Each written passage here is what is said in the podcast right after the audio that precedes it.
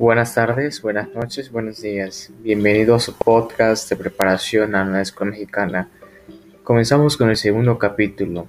Disculpen por la demora. Comenzamos.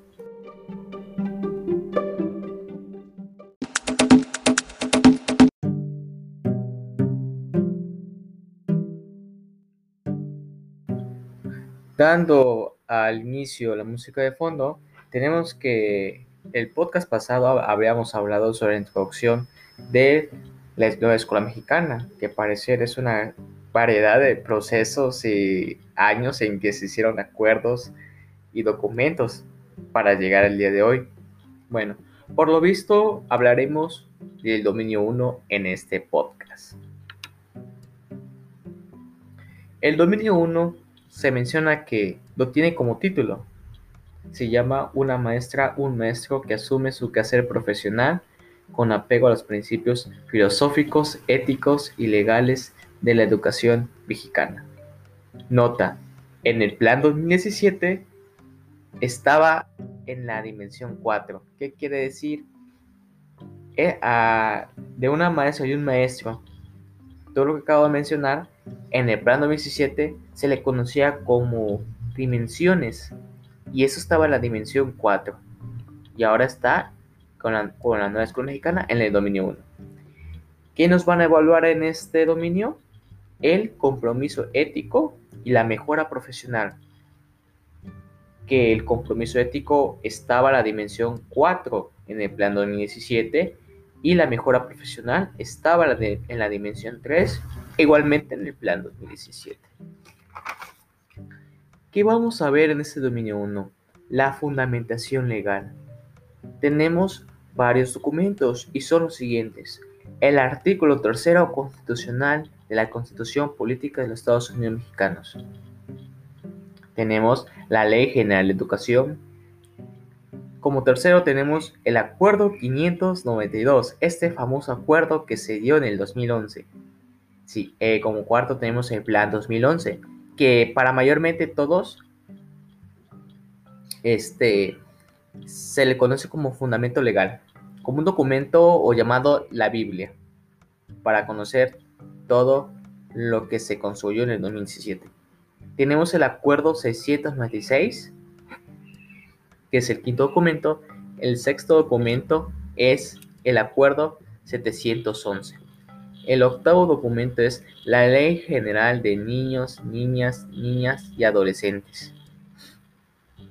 Y el octavo documento es los protocolos de actuación. Hablaremos de esto con un breve inicio.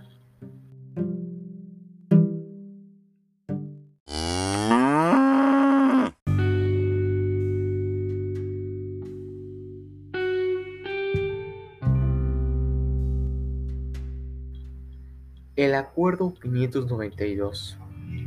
Este acuerdo surge en el 2011.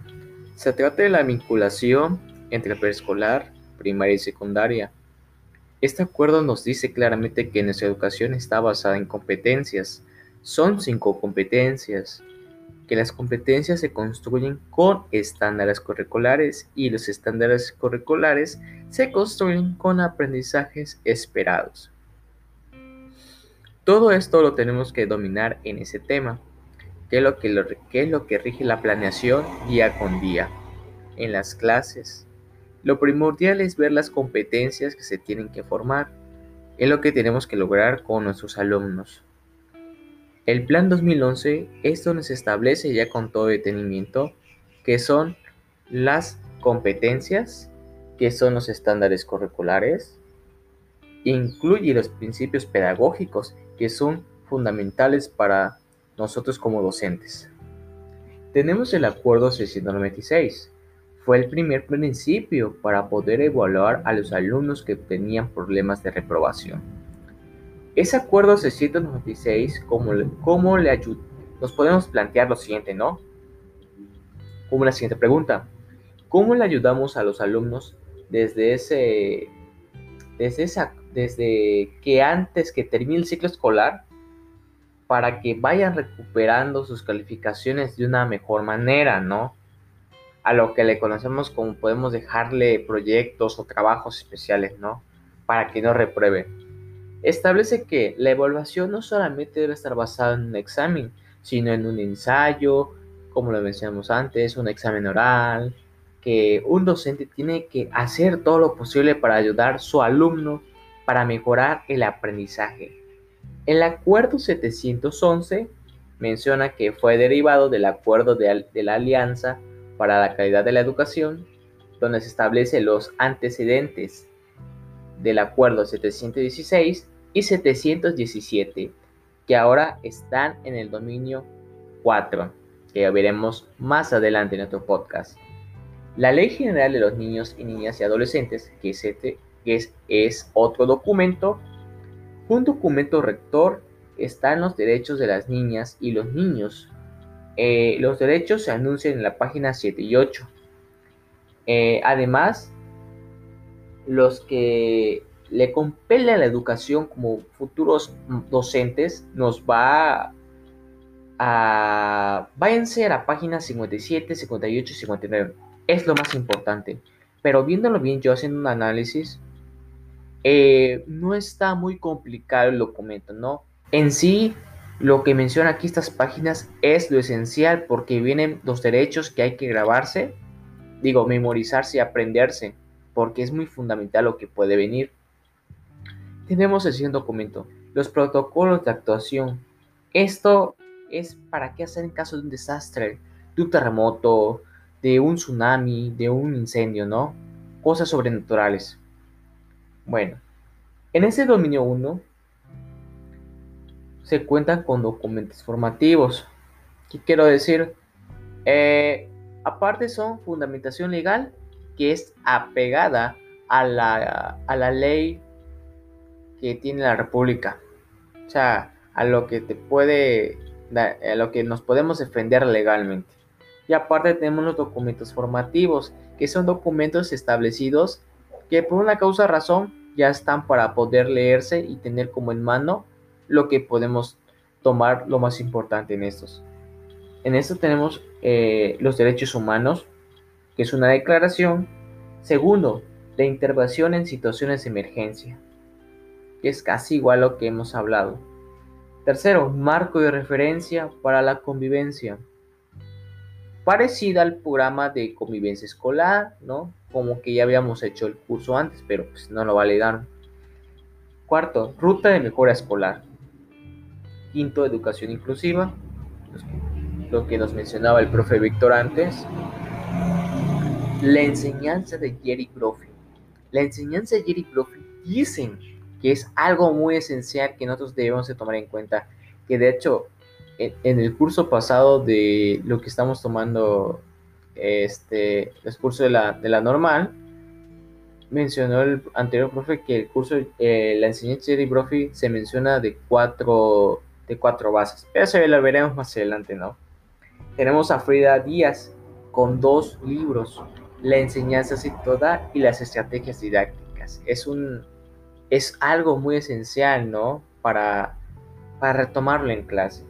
Nota, siempre se hacen preguntas de estos temas y DAI, siempre hay que estar difusos. Basamos en el siguiente entrega.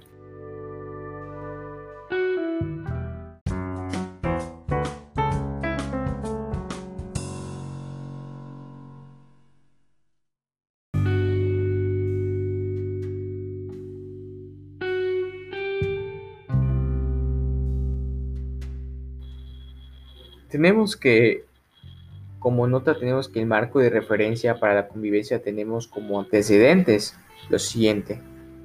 Eh, en la gestión se habla, se hablaba que en el año 2012 y 2013 en los consejos técnicos escolares se tenía tres prioridades de la educación.